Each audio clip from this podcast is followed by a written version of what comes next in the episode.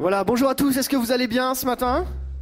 Oui, ça va. Oh, il n'y a pas beaucoup de oui, mais je pense que ça va arriver au fur et à mesure. Est-ce qu'on peut saluer nos internautes en les applaudissant bien fort, en disant qu'on est heureux que vous, vous soyez avec nous? Merci d'être là, présent ce matin. Et je crois que ce matin, on va passer un bon moment. On va passer un moment de qualité parce qu'on a un hôte de qualité. Cet hôte de qualité, il s'appelle Jésus.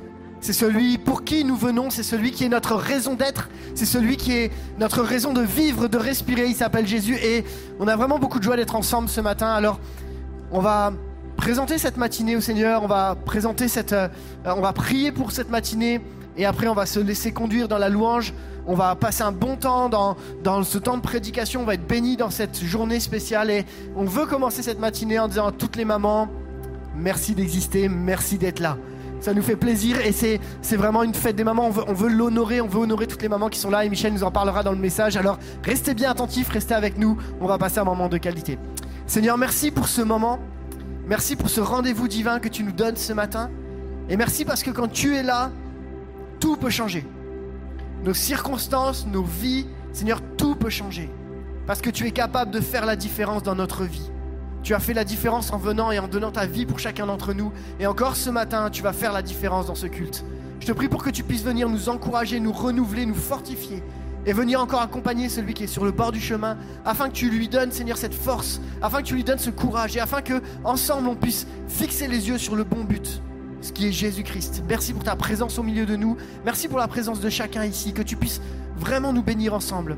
Bénis encore tout le temps de louange, d'adoration, et que encore ton nom soit béni. C'est dans le nom de Jésus que nous avons prié. Amen.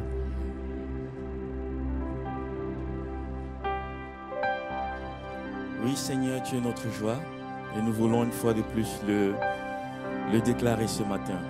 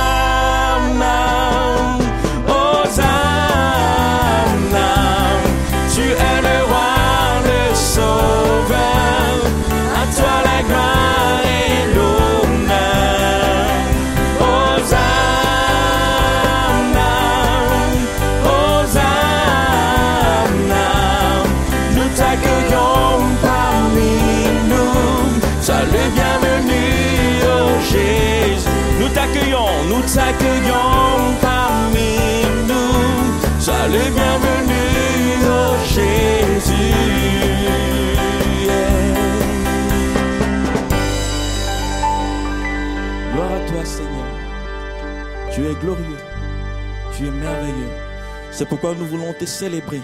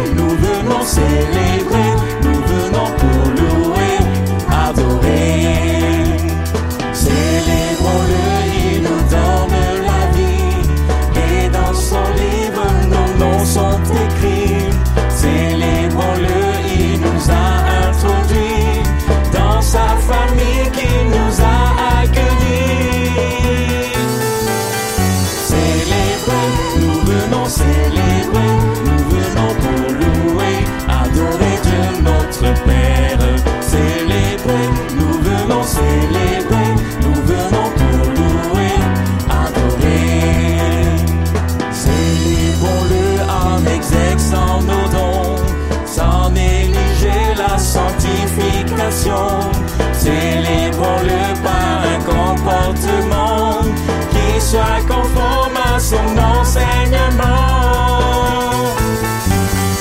Célébrer, nous venons célébrer, nous venons pour louer, adorer Dieu notre Père.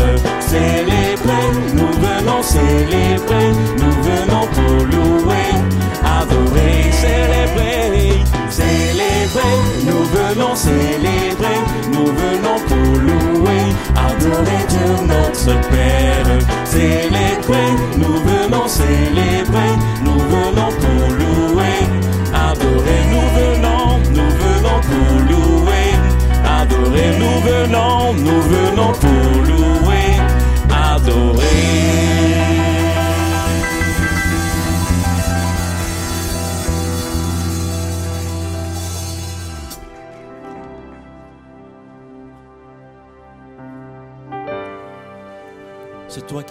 chemin, Seigneur. Et nous avons foi en toi, Père.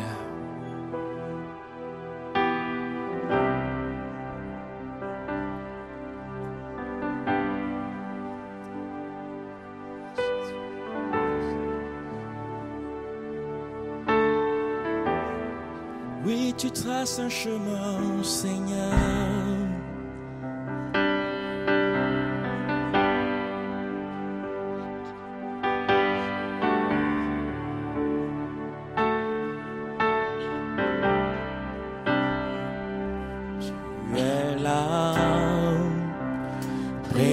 about me.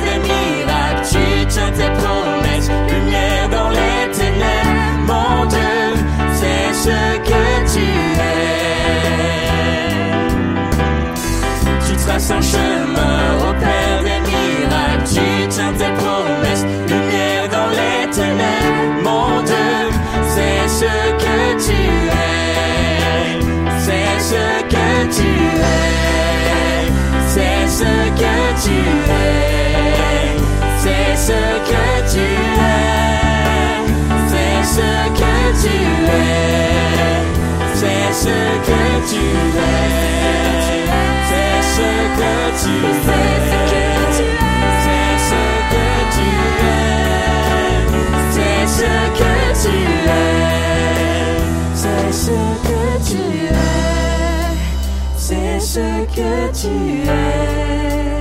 C'est ce que tu es. C'est ce que tu es.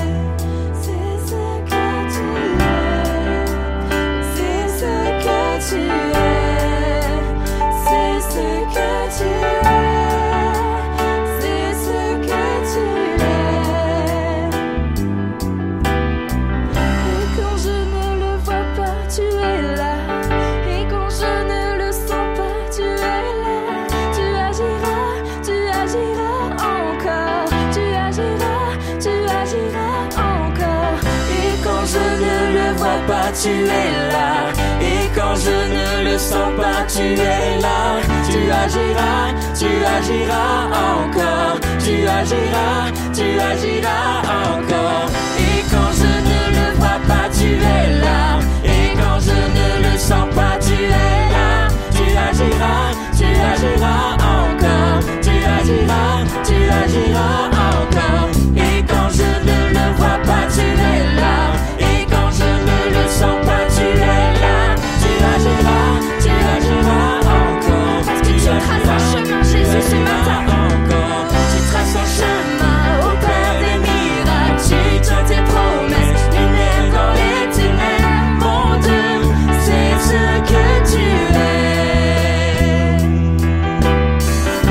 essa chama.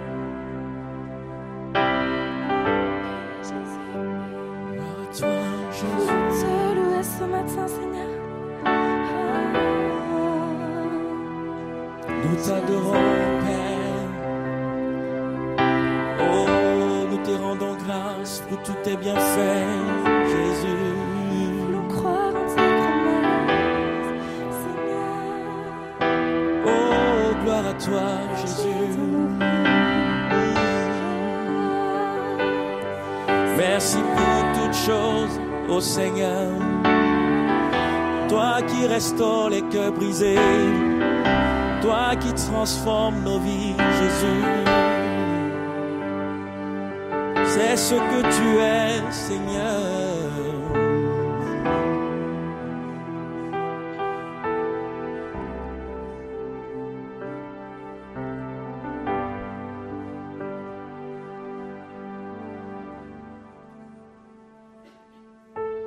Crois-tu vraiment que Dieu ne voit pas les larmes de ta femme? Crois-tu vraiment que Dieu n'entend pas ses cris? Quand tu lèves la main contre elle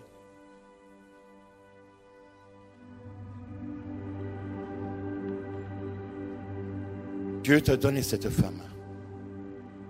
Tu l'as donnée pour qu'elle soit une aide pour toi. Et tu l'as donnée pour qu'elle soit ton complément. Non pas pour qu'elle soit ton esclave. Et toi, tu lèves la main contre elle. Quand tu es frustré, quand tu es stressé. Tu lèves la main contre elle quand tu n'as pas raison. Crois-tu vraiment que Dieu peut tolérer cela? Vers l'extérieur, tu donnes l'impression d'être quelqu'un d'honorable, quelqu'un de bien. Mais derrière les portes fermées de ta maison, tu te comportes comme quelqu'un d'indigne. Réponds-toi. Change de comportement. Demande pardon à ta femme et change de comportement. Sinon, Dieu viendra contre toi. Dieu t'aime il aime ta femme et il la protège. Toi, cesse de te comporter comme tu fais.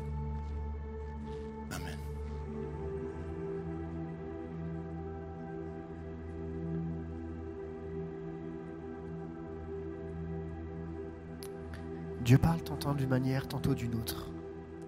Et je crois que parfois on a besoin d'être attentif à la parole que Dieu nous donne. Et si ça résonne particulièrement dans le cœur d'une personne ici, je crois que Dieu est à l'écoute d'un cœur repentant, d'un cœur qui se retourne, qui se détourne de son péché, pour se tourner vers Dieu. Et je voudrais vraiment qu'on puisse euh, cette parole la saisir pour quelqu'un peut-être. Et dire Seigneur, je te demande pardon. Je veux plus marcher dans la voie dans laquelle j'étais. Je veux simplement changer de regard. Dieu est celui qui est l'auteur de la famille, du couple. Et c'est entre toi et Dieu que ça va se passer ce matin. Et peut-être ça concerne quelqu'un qui nous regarde en ligne. Que tu puisses saisir cette parole et que tu puisses simplement prendre une décision. Pas simplement la laisser tomber, mais prendre une décision. Avant de continuer dans la louange, on va prier ensemble. Seigneur, tu vois cette parole qui a été donnée et tu vois aussi les situations que cela représente. Seigneur, on veut croire que tu es le Dieu qui nous aime, et qui nous, qui nous parle afin de nous détourner du chemin dans lequel on est engagé. Et Père éternel, alors que nos yeux sont tournés vers toi, on a besoin de ton aide dans les situations par lesquelles on passe. Je te prie pour ce cœur qui aura été touché par cette parole précise, afin que Seigneur, tu lui donnes Seigneur, une force de faire demi-tour, de se détourner de son péché pour se tourner vers la lumière, vers Christ. Je te prie pour ces mamans blessées, pour ces femmes qui sont violentées. Seigneur, tu es le Dieu qui est rempli de compassion et d'amour. Seigneur, nous croyons que tu es le Dieu qui restaure dans le fond des cœurs. Seigneur, viens déverser ton amour maintenant au fond des cœurs. Viens restaurer. Viens prendre, Seigneur, toute ta place dans le cœur de ces personnes. Et Seigneur, nous sommes devant toi. Seigneur, merci parce que tu es le Dieu qui est capable d'aller au-delà de ce que nous voyons, de ce qui même est derrière la porte de la maison, pour venir mettre en lumière ce qui est caché afin que ta gloire puisse vraiment transparaître. Seigneur, merci pour ta présence au milieu de nous. Merci parce que tu parles à l'Église et que tu nous amènes à aller plus loin ensemble. Alors qu'on va continuer dans la louange, Seigneur, prends toute ta place dans ce lieu. Viens encore nous parler. Et que vraiment nous soyons encore inondés de ta présence, de ton amour, de ta grâce, de ce Dieu qui restaure, de ce Dieu qui encourage, de ce Dieu qui fortifie, de ce Dieu qui nous donne la force de prendre les bonnes décisions. Merci Jésus parce que tu es là au milieu de nous. À toi la gloire, Père. Amen.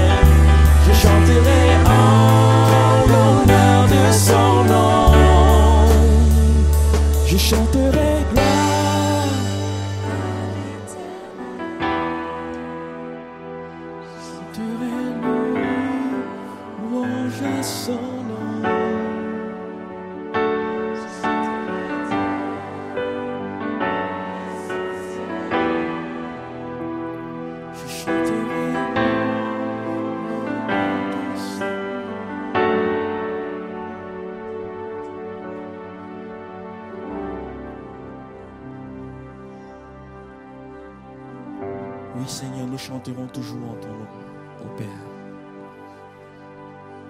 Nous te rendrons, nous te rendrons toujours grâce pour tout ce que tu fais qui est bon, Père. Gloire à toi. Toi qui consoles les cœurs brisés. Toi qui réconfortes les âmes accablées. Tu es élevé. Béni soit ton Saint, mon Père.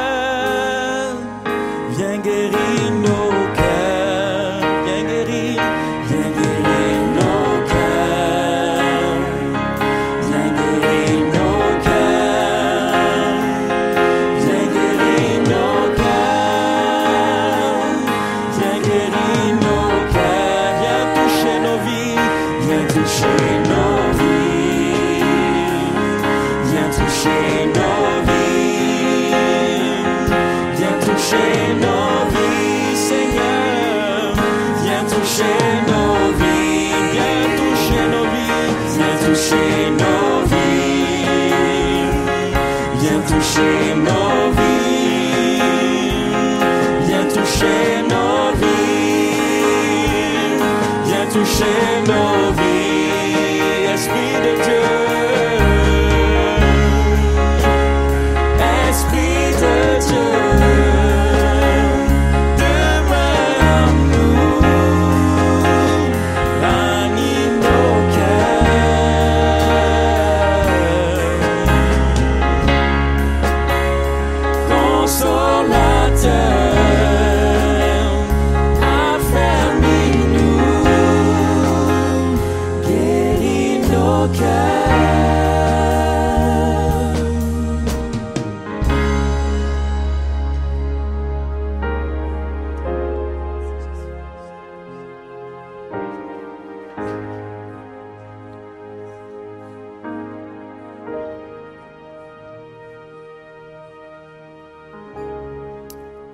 On te remercie de ce que tu as cette capacité, cette possibilité et cette envie de venir restaurer les cœurs brisés.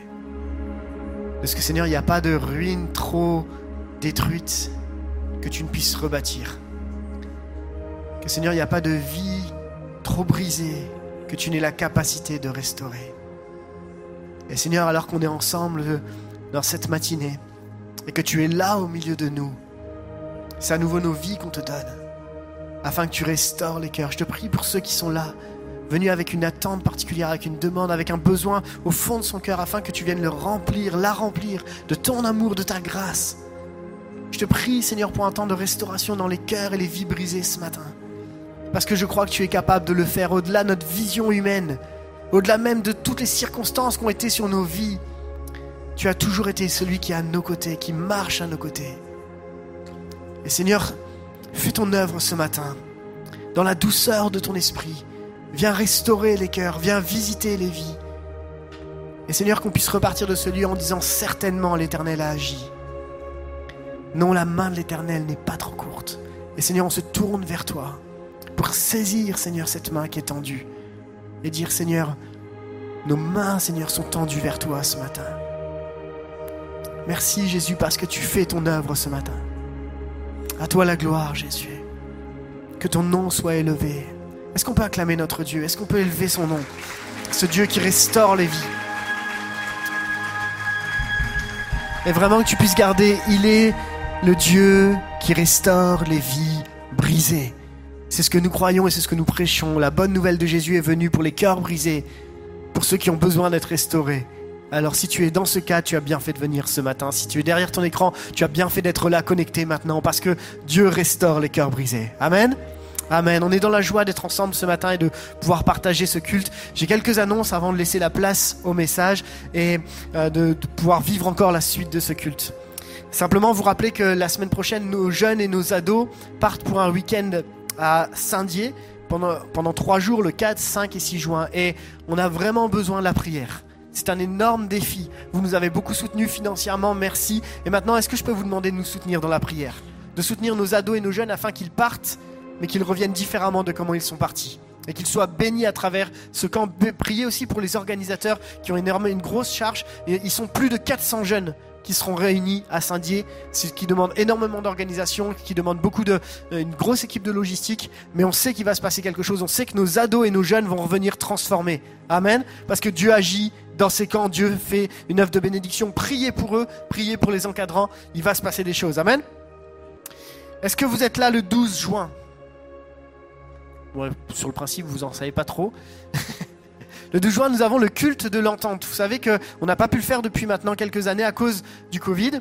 On l'a fait sous, sous d'autres façons. Et la- le 12 juin, on aura la, la- la joie et l'opportunité de vivre ensemble avec l'ensemble des églises de l'Eurométropole de Strasbourg qui font partie de l'entente. Le culte de l'entente dimanche 12 juin, ici même, à partir de 10h. Ça veut dire qu'il va y avoir du monde. Ça veut dire qu'il va y avoir beaucoup, beaucoup, beaucoup de monde et que le parking va vite être rempli. Donc je vous invite dès maintenant à réfléchir à comment on peut anticiper ça au mieux pour vous garer peut-être à l'extérieur, peut-être au Baggersee, peut-être jusqu'au Couffinial éventuellement. Mais voilà, anticipez cette euh, matinée qui va être bien chargée mais qui va être une matinée bénie. Notre orateur sera Raphaël Hansenberger qui va venir nous bénir à travers le message. Pour les enfants, les ados, les jeunes, pardon, les enfants et les ados, il y a tout un programme spécial qui est prévu de 0 jusqu'à 18 ans. Donc venez avec vos enfants, on, va s'en occuper. Et juste après, à l'extérieur, il y aura un temps où on pourra manger ensemble, partager, boire un petit coup ensemble et découvrir les œuvres qui font la vie de l'entente. Il y aura des ateliers, il y aura des choses à découvrir. Alors réservez votre créneau, réservez votre date. Dimanche, dimanche pardon, 12 juin à partir de 10h. Ça va? C'est retenu? Oui, j'en doute pas. Super, merci. On va passer maintenant au message. Et juste avant de passer au message, j'aimerais qu'on puisse prendre un temps de prière particulier. Nous avons appris le décès euh, cette semaine d'Edgard Bickert, qui est le beau-frère de notre frère Georges Ernst. Et les obsèques auront lieu lundi à 14h30 à l'église protestante de Melsheim. Et j'aimerais qu'on puisse prier pour la famille. Et qu'on puisse vraiment prier que Dieu puisse consoler les cœurs, accompagner aussi la, famille dans l'organisation et dans tout le déroulé, et apporter vraiment un temps de guérison intérieure face au deuil. Et puis on, on prendra un temps aussi pour prier pour le message. On peut se mettre debout ensemble? Seigneur, on te remercie de ce que tu as déjà parlé et que tu vas continuer à nous parler, que tu as des choses à nous dire, Seigneur. Et alors qu'on a des familles qui passent par le deuil, alors que, Seigneur, on a pas mal de décès qui s'accumulent ces derniers temps, on te prie vraiment pour que ton Saint-Esprit vienne consoler les cœurs. Seigneur, que tu viennes donner de la force aux familles. Seigneur, on, passe, on pense à la famille de Georges en particulier, que tu viennes les bénir, tu viennes les entourer, Seigneur, et que, Seigneur, durant ce moment, Seigneur, tu puisses vraiment poser ta main.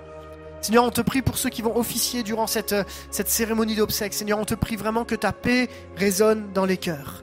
Seigneur, on croit que tu es le Dieu de la consolation et on croit que tu es le Dieu de la paix, qui nous accompagne dans les moments difficiles. Alors, on se confie en toi simplement. On pose simplement nos, nos cœurs, Seigneur, sur toi. Et on va être à l'écoute de ton cœur. Seigneur, alors qu'on va maintenant passer pour le message, je te prie pour Michel.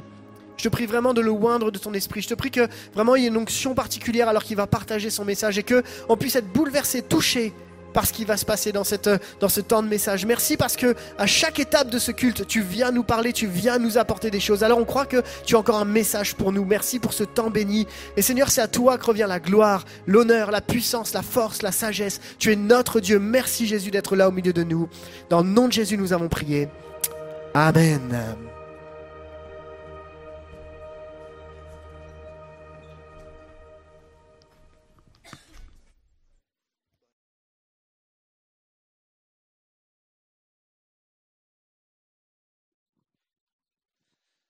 Bonjour à tous et bienvenue à l'EPI aujourd'hui. Bienvenue aussi aux internautes. Avant que j'ouvre la Bible avec vous, j'aimerais demander à Anita de venir jusque-là partager quelques mots de son témoignage.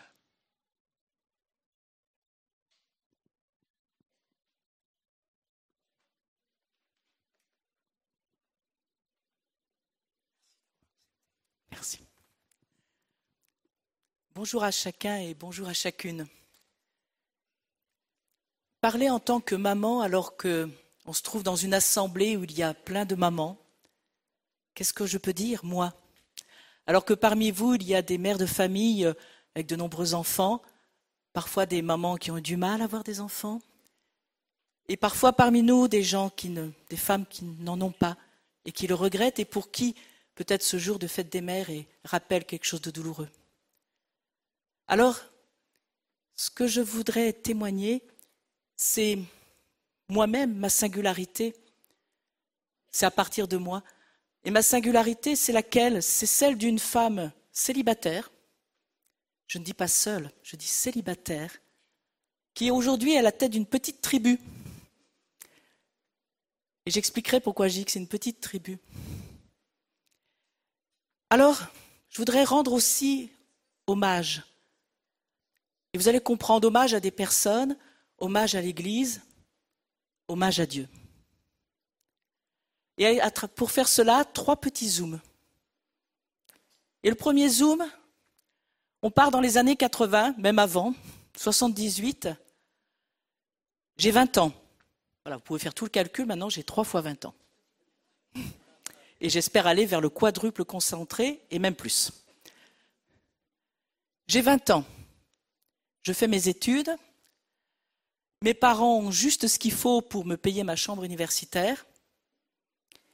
Je viens de me convertir.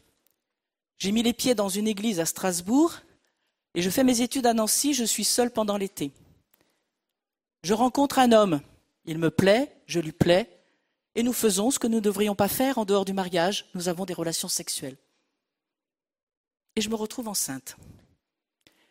Et ce qui est surprenant, c'est que normalement j'avais été diagnostiquée stérile et qu'on m'avait toujours dit que j'aurais besoin de suivre un traitement pour avoir des enfants.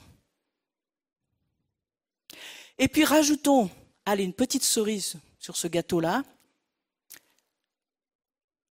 Le bel homme que j'ai aimé est un bel Africain noir, un beau noir. Simplement dans ma famille, voilà, certains n'aiment pas toujours même les beaux noirs. Je suis seule, je fais mes études, je n'ai pas d'argent, j'ai fait quelque chose à l'encontre de mes valeurs. Je ne vais pas rester avec le père de mon enfant parce que je me suis rendu compte que non, ce n'est pas vraiment l'homme de ma vie. Et puis nous sommes en 78 et en 78, c'est trois ans après le vote de la loi pour l'IVG. Donc euh, les esprits sont encore très animés autour de cette question. Et trois ans auparavant, nous avons eu des débats autour de la table familiale. Et bien sûr, ma mère, mais non, on ne peut pas faire de, on ne peut pas avorter. Et moi, mais si, liberté des femmes. Et à 20 ans, me voici dans cette situation. Mais, quelque part, Dieu avait préparé le coup. Parce que dans mes études, j'avais été amenée à travailler sur certains auteurs en psychologie, en sociologie, qui parlaient de la vie intra-utérine. Et pendant le temps de mes vacances scolaires, je travaillais, puisqu'il fallait bien gagner sa vie. J'ai rencontré une personne qui se posait la question, est-ce que je vais avorter ou pas?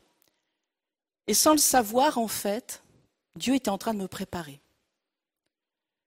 Et bien sûr, quand cette affirmation de grossesse était là, mon entourage, mon environnement me disait, mais Anita, il faut avorter. Tu vas gâcher ta vie. Comment vas-tu faire pour tes études? Tu vas pas commencer, entre guillemets, avec un tel handicap. Quand je suis sortie du laboratoire avec le, le résultat, l'amie qui m'accompagnait m'a vu sortir avec un grand sourire. Donc elle s'est dit, ouf, elle n'est pas enceinte. Et si, j'étais enceinte? Mais parce que plein de choses s'étaient passées, je crois, en moi, alors que j'étais, vous avez compris la situation, hein, j'étais heureuse d'être enceinte. J'étais heureuse d'être enceinte. Parce que immédiatement, Dieu a permis que j'ai conscience de la vie qui était en moi. Et pour moi, être maman, c'est déjà accueillir la vie. L'accueillir telle qu'elle est, au moment opportun ou inopportun, mais accueillir la vie. Alors, je sais que peut-être parmi nous, des femmes n'ont pas fait le même choix, mais Dieu a aussi une parole et une bénédiction pour chacune. Et ce matin, en me réveillant, il y a une pensée qui m'est venue sur ma vie, sur ce que j'ai, le choix que j'ai fait.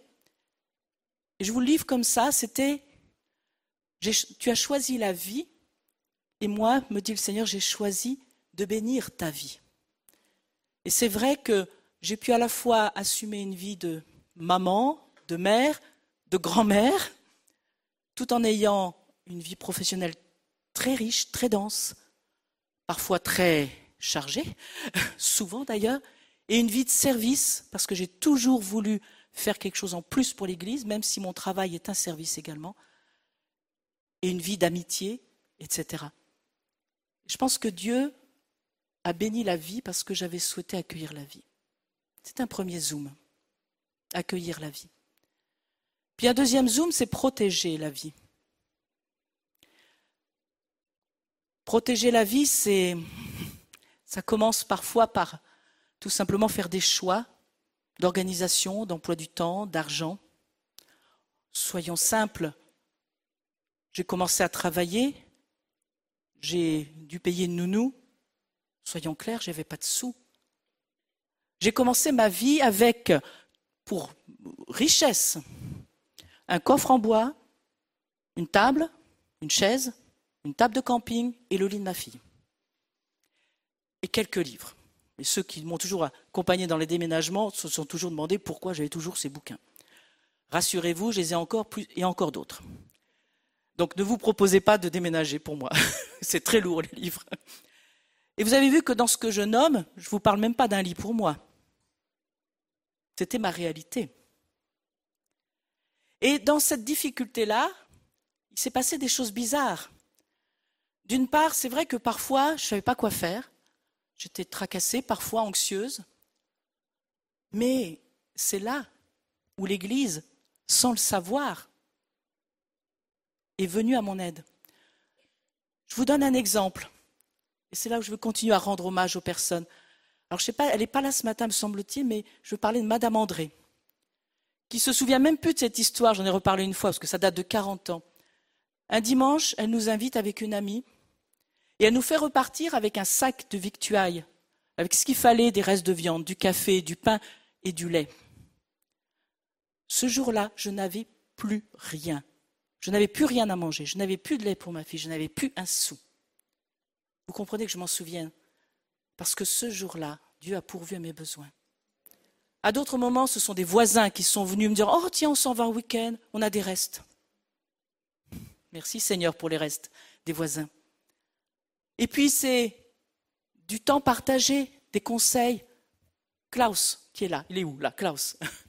Alors Klaus, on est copains depuis des années. On est potes. Avant même qu'il ne soit marié avec Yolande. Et on a partagé un peu nos vies. On a marché ensemble avec nos filles. Et nos filles voulaient absolument nous marier, mais elles n'ont pas réussi. Ce n'était pas notre objectif à nous. Ça, c'est l'Église. C'est parce qu'on fréquente des gens dans l'Église qu'on a des amis dans l'Église. Honneur à quelqu'un d'autre, à Yolande. L'autre Yolande, Ziegler, qui doit être Schwab, qui doit être je sais pas où par là. Voilà, salut Yolande. qui m'a accueilli avec ma fille. Et on a pu faire des choses ensemble, y compris aller en vacances. Sincèrement, je n'avais pas les moyens de me payer des vacances. Puis après, c'est avec son mari, ils m'ont accueilli. Et à propos de ça, je voulais faire un petit clin d'œil. Quand on est maman célibataire, on est dans un entre-deux. Alors peut-être que c'est un peu moins vrai actuellement, mais ce n'est pas si sûr.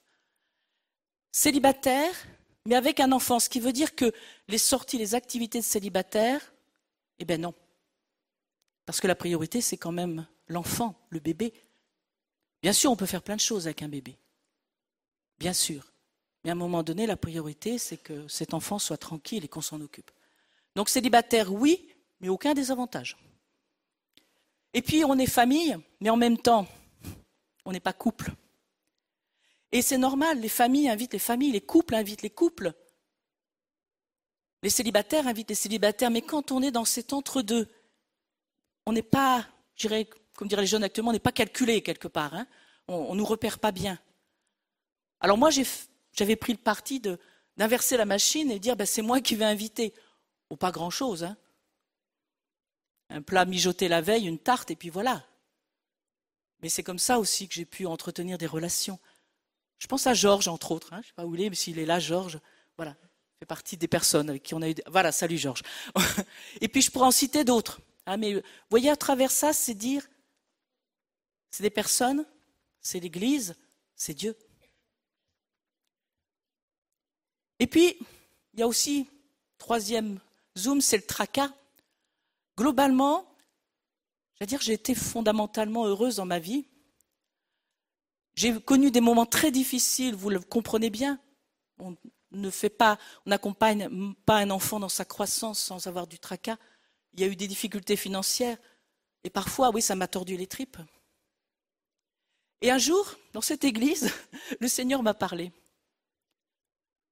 À travers une prophétie, et c'est Yolande Schust qui l'a apporté. Voilà, je, je tenais aujourd'hui à rendre hommage parce que ça fait partie de la vie de maman dans une église.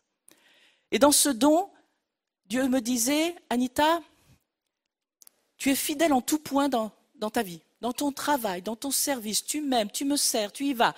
Donc voilà, il me disait, ok, là ça colle. Il disait, mais il y a un endroit où tu ne me fais pas vraiment confiance. C'est par rapport à ta famille. Et il poursuivait en disant, mais attention, fais-moi confiance parce que c'est même ta santé qui en prend un coup et qui va en prendre un coup. C'était vrai. Régulièrement, j'avais des maux de ventre, des maux d'intestin.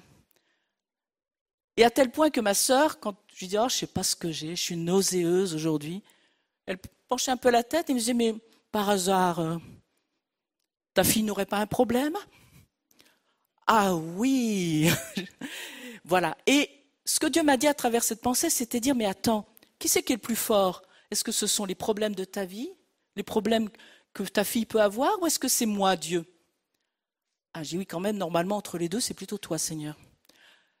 Et donc, d'abord, je, lui ai demandé pardon. J'écoute, oui, c'est vrai, je ne t'ai pas mis au bon niveau, Seigneur, là-dessus, et je veux te faire confiance, m'en remettre à toi, d'autant plus que tu m'as démontré à maintes reprises que tu étais avec moi. Alors j'ai progressé. J'ai progressé. Vous comprenez ce que je veux dire? Je n'ai pas vraiment réussi complètement. Et ma fille est une femme, une adulte. J'ai des petits-enfants dont, qui s'approchent de Dieu, dont l'un est parmi nous régulièrement. Ce sont des hommes. Je vous dirais que de temps en temps, je suis encore nauséeuse. Et parce qu'on passe aussi à un autre stade qui est de guider la vie, de l'accompagner. Et quand on voit les enfants grandir, se marier, avoir des enfants, ben, ils vont faire leur choix. Et on n'est plus là pour euh, leur dire ça tu fais, ça tu ne fais pas. Non, c'est plus du tout le moment. On accompagne la vie, on la guide. Quand on a des petits enfants, c'est pareil, on accompagne, on guide. Et ça, ça peut se faire que l'on soit maman, mère ou qu'on n'ait jamais eu d'enfant. Parce que être mère dans l'Église, c'est aussi avoir un regard de bienveillance par rapport aux jeunes, par rapport aux jeunes couples. Et puis, il y a quelque chose que nous pouvons tous faire, et c'est là où je me sens chef de tribu, et vous comprendrez, c'est la bénédiction. La bénédiction. Au-delà du conseil, c'est appeler la bénédiction sur les nôtres, sur leur vie, sur leurs enfants, sur les enfants des enfants appeler la bénédiction sur tous ceux qui viendront après. Et pour moi, c'est aujourd'hui mon rôle de, de mère, de grand-mère. Voilà, c'est tout ce que je voulais vous communiquer.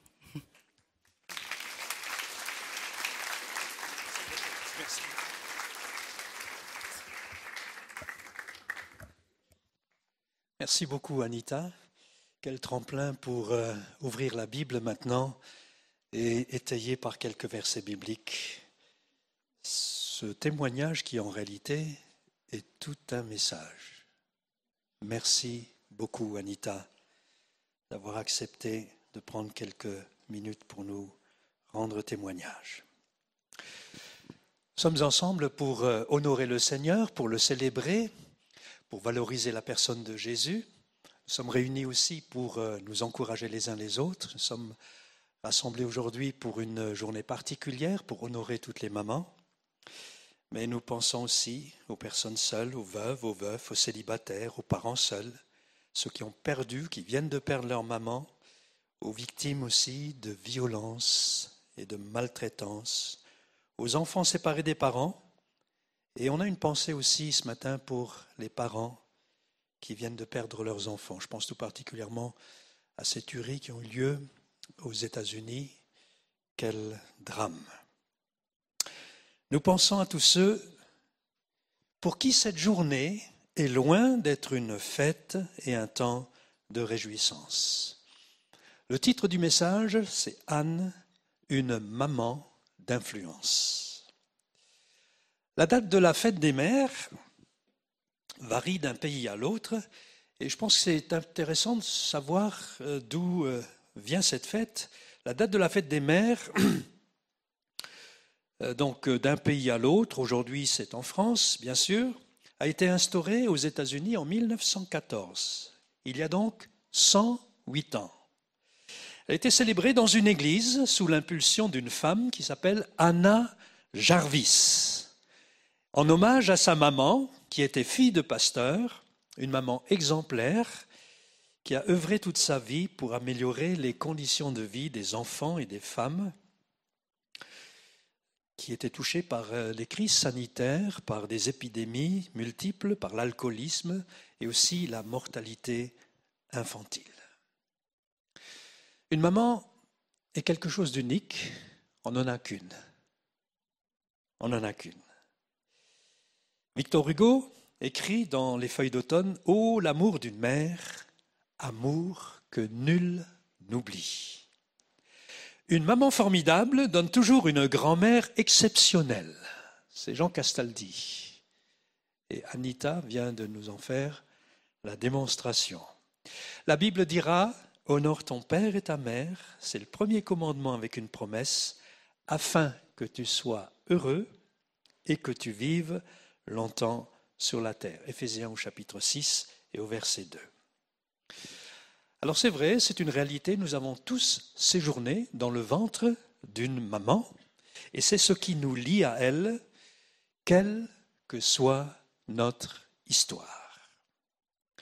Certains parmi nous souffrent parce que votre maman vous manque, d'autres prennent conscience de la difficulté d'être parent. Pour les jeunes couples, les jeunes mamans, l'arrivée d'un bébé, c'est un temps de joie, mais bien souvent, c'est un temps qui peut virer au découragement, parfois même au cauchemar. Evelyne et moi, nous avons lu énormément de livres et nous nous sommes préparés pour la venue des enfants. J'ai même participé à des cours d'accouchement comme, comme, certains papas. Souvent j'étais tout seul au milieu des femmes. Mais vous savez que vous avez beau vous préparer, vous avez beau vous informer, le jour où bébé est là, vous ne savez pas quoi faire. Vous êtes perdu. Et à la fatigue se mêle parfois la dépression, la culpabilité. Et je pense aux femmes qui parmi nous, aux jeunes femmes qui se disent ce matin, je n'y arrive pas. Je suis une mauvaise mère. J'aimerais te dire que tu n'es pas une mauvaise mère. C'est simplement une nouvelle saison de vie qui arrive là, une saison d'apprentissage, parce qu'en fait, on ne naît pas maman, mais on le devient. Donc, patience, tu y arriveras. Le livre de Samuel, dont on va voir le premier chapitre ce matin, nous parle de trois hommes, Samuel, Saül et David. Mais l'histoire commence par une femme. Euh, quelqu'un a dit d'ailleurs, quand Dieu veut faire une grande œuvre, il se sert d'un homme, mais quand il veut faire une œuvre exceptionnelle, il fait appel à une femme. Et Naomi dit Amen. Alors, nous sommes dans une église où on prône l'équilibre, la mesure, la sobriété, enfin bref, tout ce qui ressemble à à l'équilibre. Dieu se sert des hommes et il se sert aussi des femmes. Et on va le voir tout à l'heure. Donc, quelques exemples quand même de femmes dont Dieu s'est servi. Par exemple, la fin de l'esclavage et la sortie d'Égypte du peuple d'Israël débute avec une femme. Nous, on a toujours euh, dans l'imaginaire ce grand Moïse, grand homme de Dieu, grande figure de l'Ancien Testament, mais derrière cet homme, il y a une maman. Quelqu'un dit un jour, derrière chaque grand homme, il y a, il y a une femme. Jochebed, la maman de Moïse, elle a fait confiance à Dieu en cachant son bébé et elle l'a déposé sur le fleuve dans un panier avec beaucoup de larmes, certainement beaucoup de prières, beaucoup Oui, de confiance aussi en Dieu. Les Juifs de Perse ont évité un génocide grâce à une femme qui s'appelle Esther. Elle a fait jouer son influence auprès du roi pour obtenir leur délivrance et elle a risqué sa vie. Et un jour elle dira, si je dois mourir, je mourrai. Et jusqu'à aujourd'hui, les, Juifs fêtent Purim, c'est la délivrance d'un massacre d'une grande ampleur. À l'époque des juges en Israël, on est au XIIe siècle avant Jésus-Christ, c'est une femme, Déborah, qui s'est levée, le texte biblique dit d'ailleurs, elle s'est levée comme une mère en Israël. Elle a conduit le peuple vers la victoire et la stabilité pendant, excusez du peu, 40 ans. 40 ans. L'histoire de la venue du Sauveur commence aussi avec une femme, une femme juive, vierge, Marie, qui a été visitée par Dieu et qui miraculeusement a donné naissance à Jésus. Et toute sa vie, Jésus aura du respect pour sa maman. Alors nous ne prenons pas le féminisme au sens idéologique ou politique du terme. Nous ne sommes pas pour euh, la revendication ou l'émancipation des, des femmes. Notre cœur à l'épi est d'offrir la possibilité de servir, possibilité aux hommes et aux femmes de servir ensemble dans un esprit de collaboration, comme dirait quelqu'un, de coopération pour le bien de l'Église et au-delà. L'intention de Dieu, c'est que les hommes et les femmes travaillent ensemble, dans un respect mutuel, dans un esprit justement de collaboration pour le bien de l'Église et au-delà. Il y a donc de la place pour tous, et en tout cas pas de place pour la comparaison ou la compétition. Je reviens à notre texte, donc premier livre de Samuel. Qu'est-ce qui distingue une maman d'influence? Et d'emblée, je vais vous le dire, en tout cas en rapport avec le texte qu'on va voir ensemble, qu'est-ce qui fait que cette maman va être une maman d'influence? Premièrement, de grands problèmes. Deuxièmement, de grandes priorités. Et troisièmement, de grands projets. Grands problèmes, grandes priorités et grands projets. Alors il y a d'autres aspects évidemment dans d'autres textes, mais on va se cantonner à ce texte. D'abord, la maman d'influence a un grand problème. Je pense que c'est important de le rappeler, parce que quand on parle des personnages bibliques, je le disais tout à l'heure par rapport à Moïse, on s'imagine qu'ils étaient parfaits et qu'ils n'avaient pas de problème. Mais les gens restent des gens et qu'ils soient bibliques ou les gens d'aujourd'hui, une vie sans problème, ça n'existe pas. Et je voudrais rassurer quelqu'un ce matin, si tu as des problèmes, tu n'es pas seul, tout va bien, tout est normal. C'est normal. 1 Samuel 1 au verset 1. Il y avait un homme de Ramathaïm Tsophim, de la région montagneuse d'Éphraïm, du nom d'Elkana. Il était le fils de Jéroam, fils d'Éliu, petit-fils de Tohu et arrière-petit-fils de Tsouf, et était éphraïmite, donc de la tribu d'Éphraïm. Il avait deux femmes. L'une s'appelait Anne, l'autre Pénina. Pénina avait des enfants, tandis qu'Anne n'en avait pas. Anne est affectée par un problème de stérilité. Alors bien sûr, l'espoir de tout couple, c'est d'avoir des enfants. Et à cette époque-là, on est au XIe siècle avant Jésus-Christ, plus vous aviez d'enfants et plus vous aviez de considération, plus vous étiez censé être béni. Et le fait de n'avoir pas d'enfants était vécu comme une affliction, voire une malédiction. Écoutez sa prière au verset 11. Elle dit, elle fit le vœu suivant, Éternel, Maître de l'univers, si tu consens à regarder la détresse de ta servante ou l'affliction de ta servante. Vous voyez comme elle parle de sa condition. Alors lorsque, à cette époque-là, lorsqu'une femme ne pouvait pas avoir d'enfant,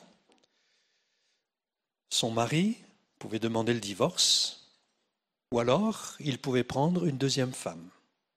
C'est la raison pour laquelle cet homme a deux femmes. Anne est donc confrontée à un grand problème, un problème de stérilité. Vous le savez, quand il y a un problème, en général, il y en a d'autres qui se rajoutent. Et c'est le cas ici. Un autre problème, c'est un problème de rivalité. Rivalité.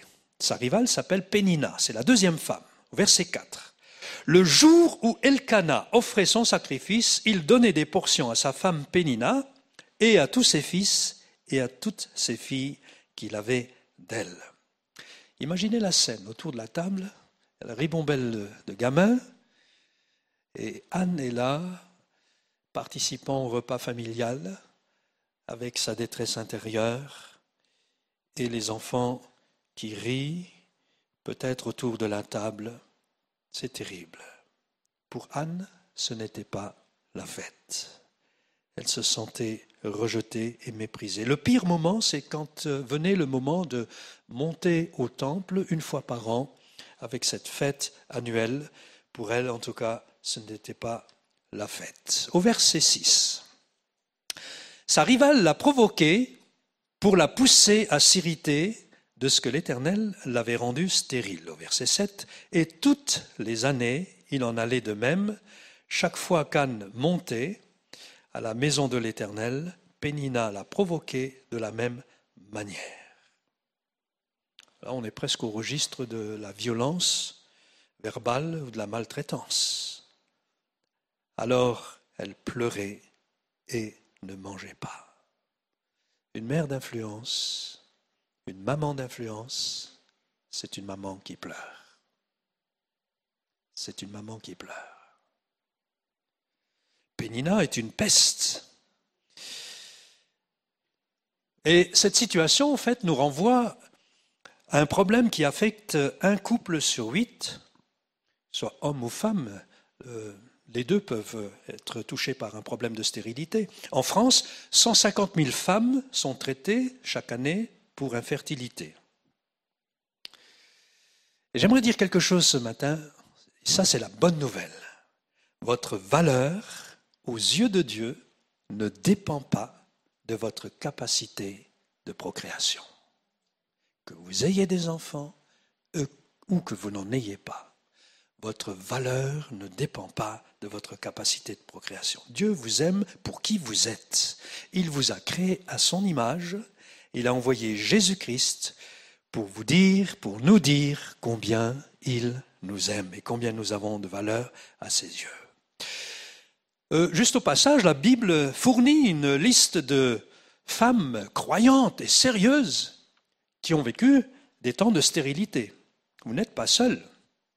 Pour mémoire, Sarah, la femme d'Abraham, était stérile.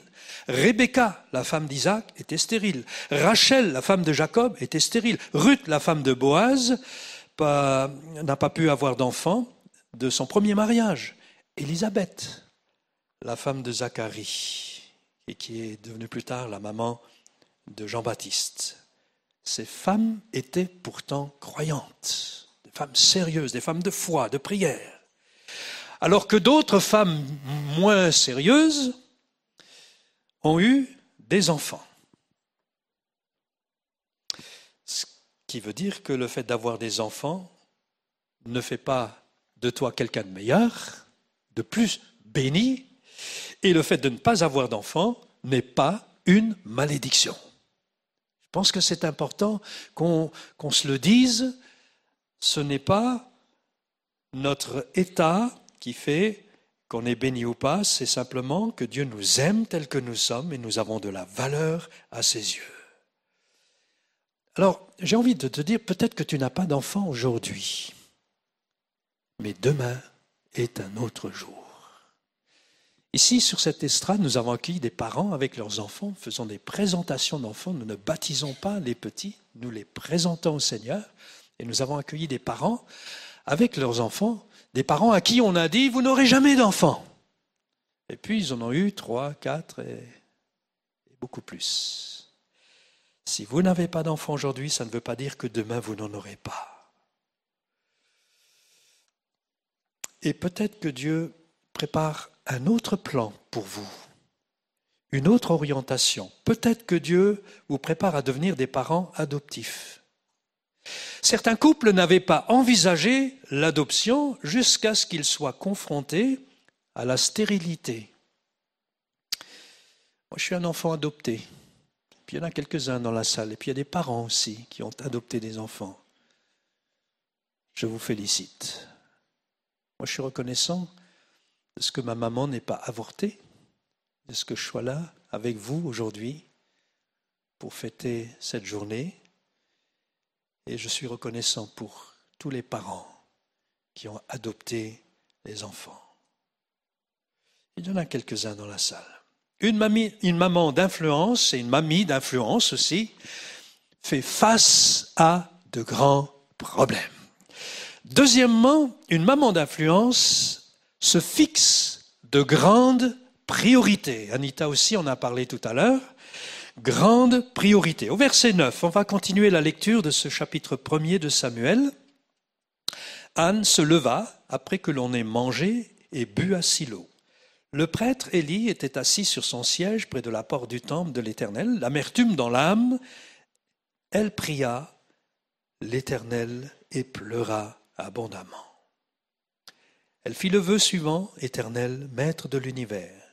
Si tu consens à regarder la détresse de ta servante, si tu te souviens de moi, si tu n'oublies pas ta servante. Voyez, elle se sentait complètement oubliée, complètement mise de côté si tu n'oublies pas ta servante et lui donnes un fils, je le consacrerai à l'Éternel pour toute la durée de sa vie, et le rasoir ne passera pas sur sa tête. C'est le, vœu de Naziria. Samson a connu la même chose. Hein. Donc, il ne buvait pas d'alcool et laissait pousser ses cheveux en signe de consécration. Comme elle restait longtemps en prière devant l'Éternel, Élie observa sa bouche. Anne parlait dans son cœur et ne faisait que remuer les lèvres on n'entendait pas sa voix. Élie pensait qu'elle était ivre et lui dit, Jusqu'à quand seras-tu ivre? Va cuver ton vin. Pour un responsable spirituel, religieux, c'est pas fort, hein? Anne répondit, Ce n'est pas cela, mon Seigneur, je suis une femme à l'esprit abattu. Je n'ai bu ni vin ni boisson enivrante, mais j'ai penché mon cœur devant l'Éternel.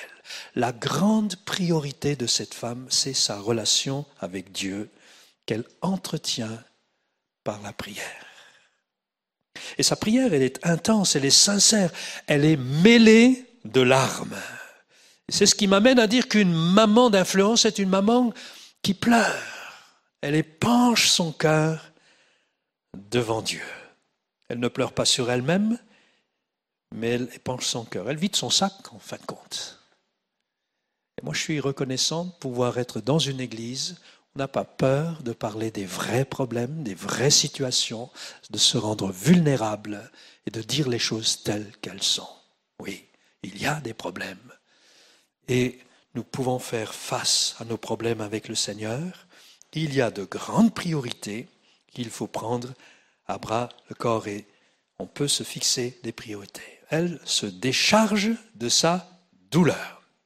Alors remarquez qu'elle ne manifeste aucun reproche à l'égard de son mari. Elle ne se plaint pas, elle ne réplique pas non plus à Pénina, sa rivale, qui ne manque pas d'en rajouter, d'année en année. Puis à la maison, qu'est-ce que ça devait être?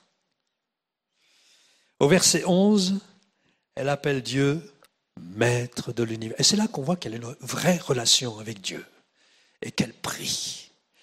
Au verset 11, maître de l'univers, en hébreu, Yahvé Tsebaot, qui apparaît 282 fois dans la Bible, et qu'on peut traduire par commandant en chef de l'armée des anges, de toutes les forces de la nature, et dans le ciel et sur la terre. Autrement dit, cette femme, Anne, fait appel à Dieu sur la base de son caractère, de son autorité et de sa souveraineté.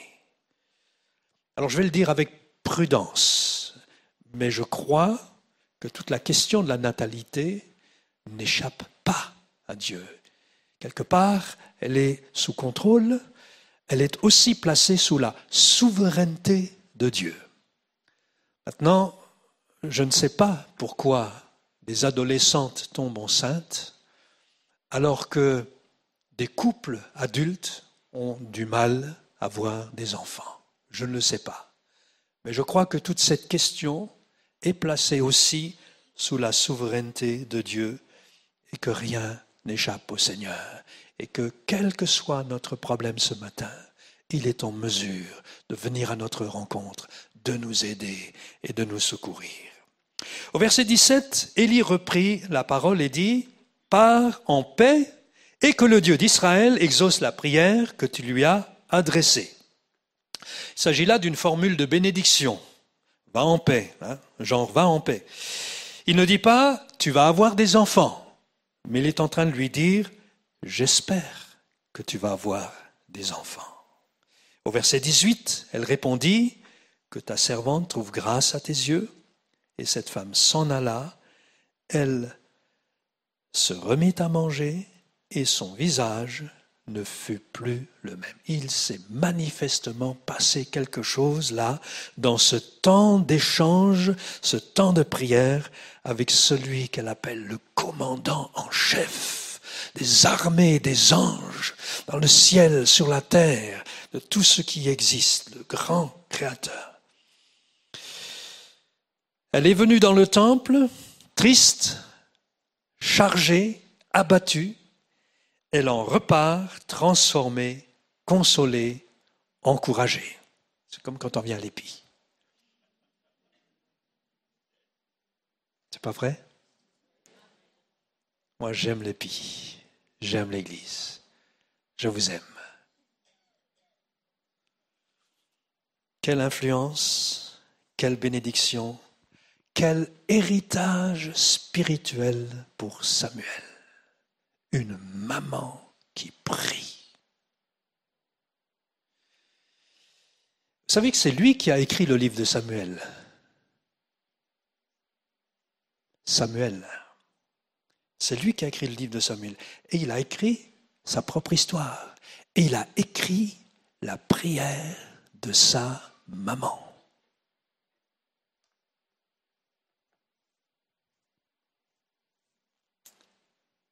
J'ai préparé ce message, je me suis arrêté plusieurs fois. Parce que je me suis mis à la place de Samuel.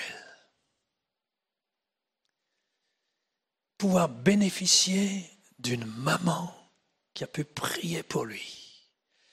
Il est le résultat des prières de sa maman. Alors, on ne comprend pas tout, même dans la théologie. Dieu est souverain. Et, comment se fait cette connexion et cette, participation, cette collaboration? Mais en tous les cas, lorsqu'il a rédigé, lorsqu'il a écrit sa propre histoire, qu'a-t-il dû ressentir Qu'a-t-il dû vivre intérieurement? Une maman qui a prié pour lui pour qu'il soit ce qu'il est devenu. Une maman qui prie est plus influente que le plus grand des politiciens.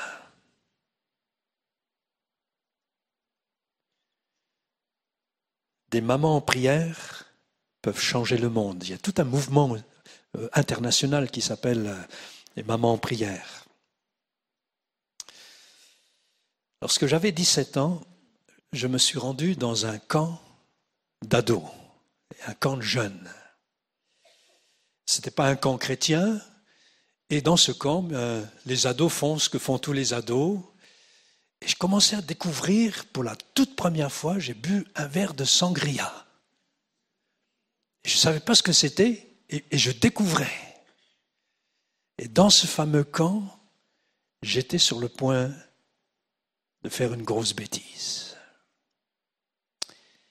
Et puis est arrivé, au milieu de ce camp, une lettre de ma maman spirituelle. Elle s'appelait Betty Stevens. C'est une femme, missionnaire, anglaise. Elle m'a envoyé une lettre. Et déjà, quand j'ai vu la lettre et son écriture, oups. Et dans la lettre, vous savez ce qu'elle a mis? Je prie pour toi. 17 ans. Et ça m'a gardé.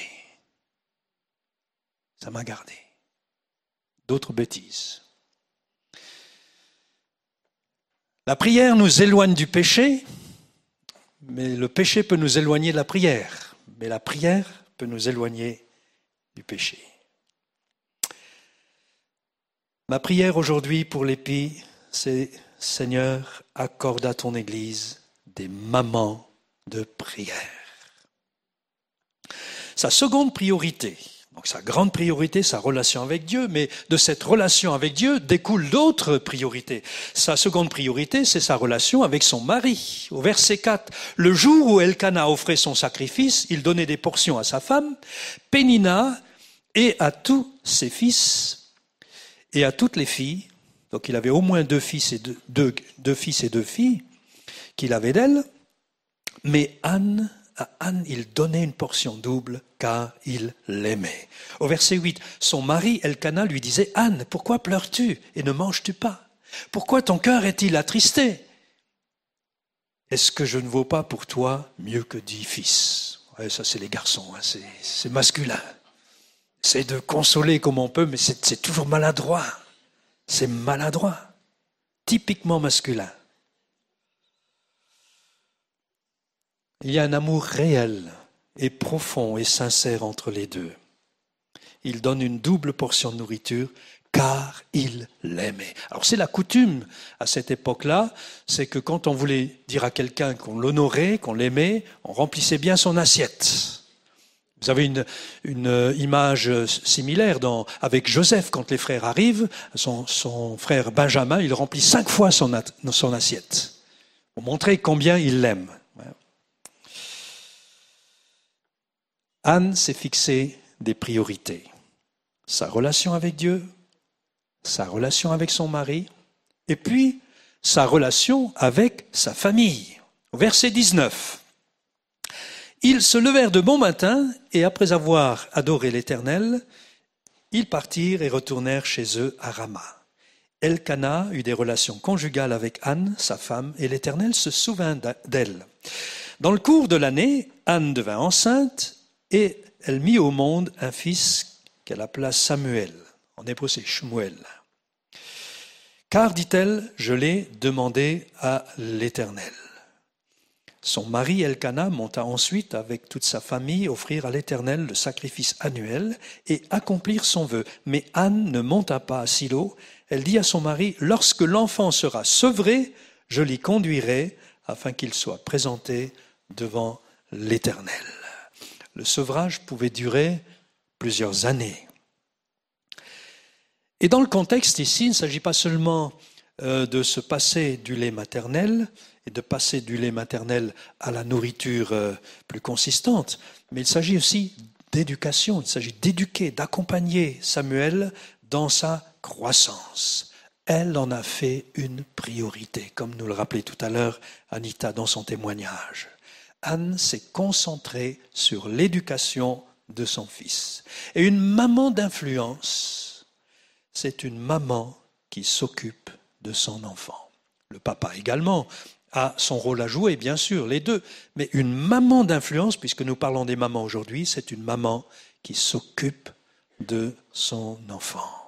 Les pédiatres, les psys, les enseignants vous le diront, les premières années d'un enfant sont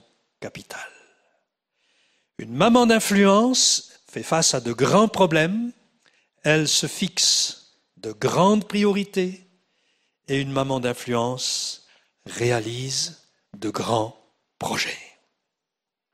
Verset 22.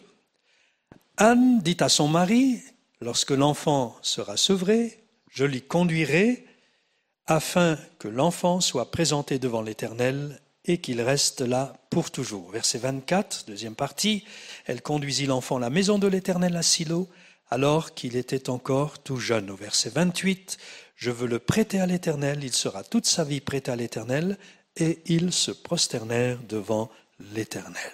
Anne réalise son grand projet en accompagnant Samuel vers le service pour Dieu et pour la nation d'Israël.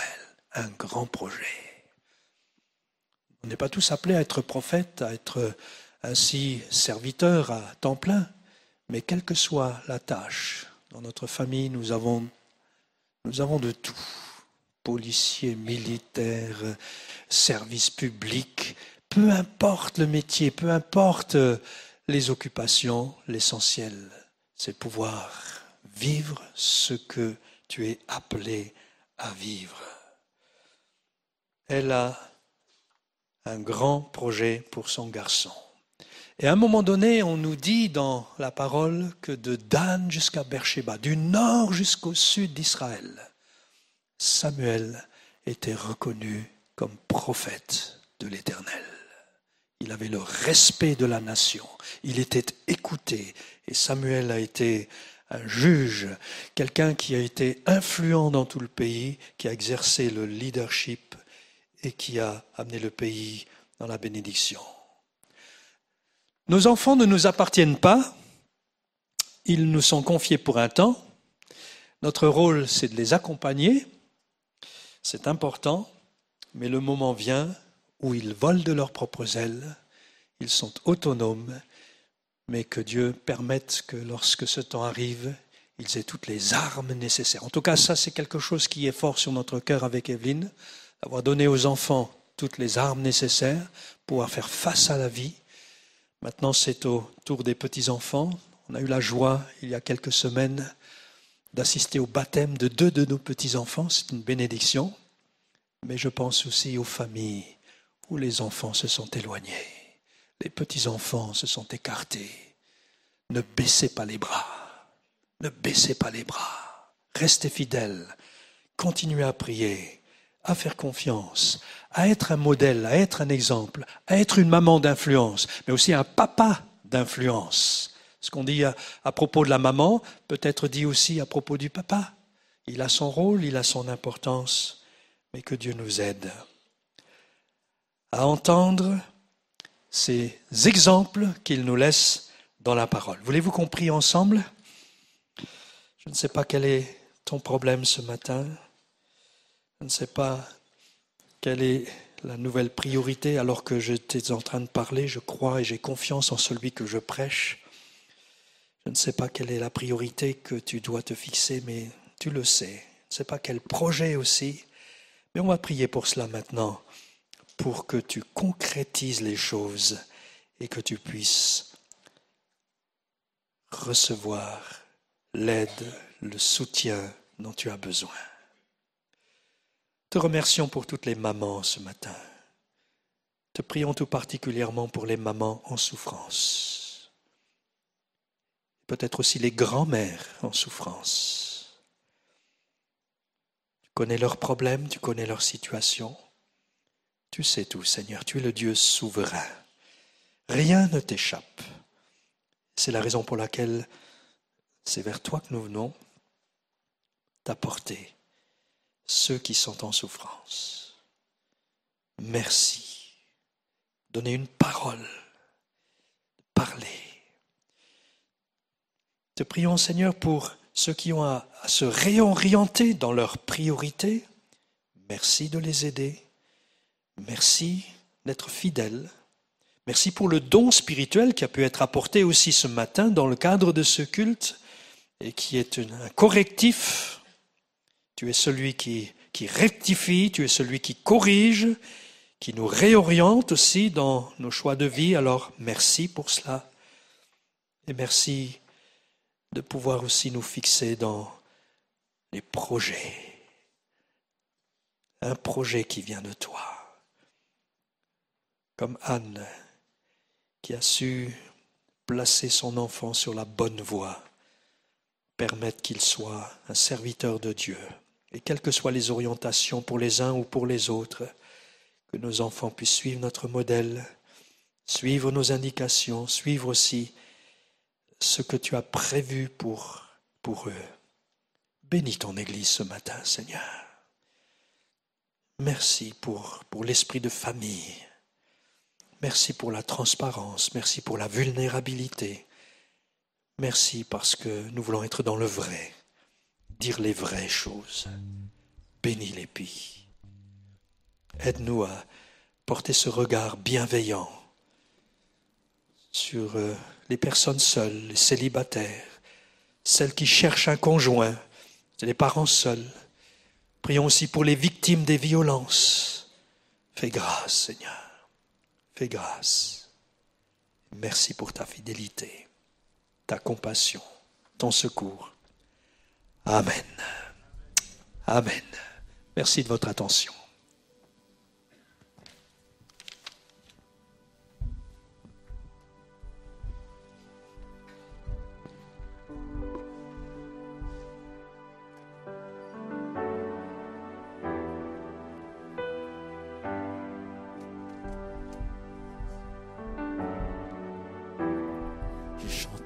gloire.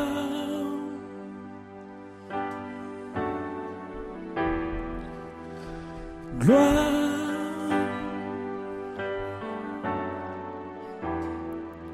Je viens.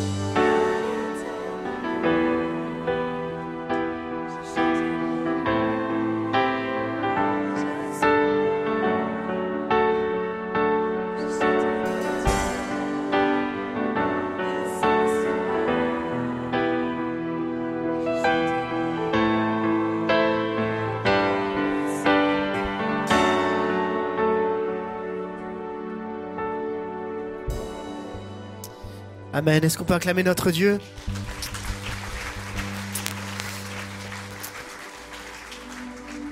Merci à chacun pour votre participation, d'être là ce matin. Merci à tous les internautes d'avoir été avec nous. On a passé un bon moment ce matin. On a senti vraiment comme la douceur, la présence de Dieu au milieu de nous et c'est vraiment important de pouvoir retenir tout ce qu'on a, on a pu partager ensemble. Alors gardez les choses précieusement dans votre cœur, gardez ces paroles dans votre cœur et durant toute cette semaine, eh bien méditez-les. Encore, nourrissez-vous de la parole de Dieu. Il y a des grandes bénédictions qui s'attachent quand on se nourrit de la parole de Dieu. On vous souhaite à chacun un bon retour. Que Dieu vous bénisse. On bénit tous nos internautes. Merci d'avoir été avec nous, de nous avoir suivis durant ce culte. Et à chacun, une joyeuse fête des mamans. Et un bon retour à chacun. Rendez-vous la semaine prochaine? Ouais? Vous serez là? Ok, nous aussi alors. À bientôt, passez un bon dimanche. Au revoir.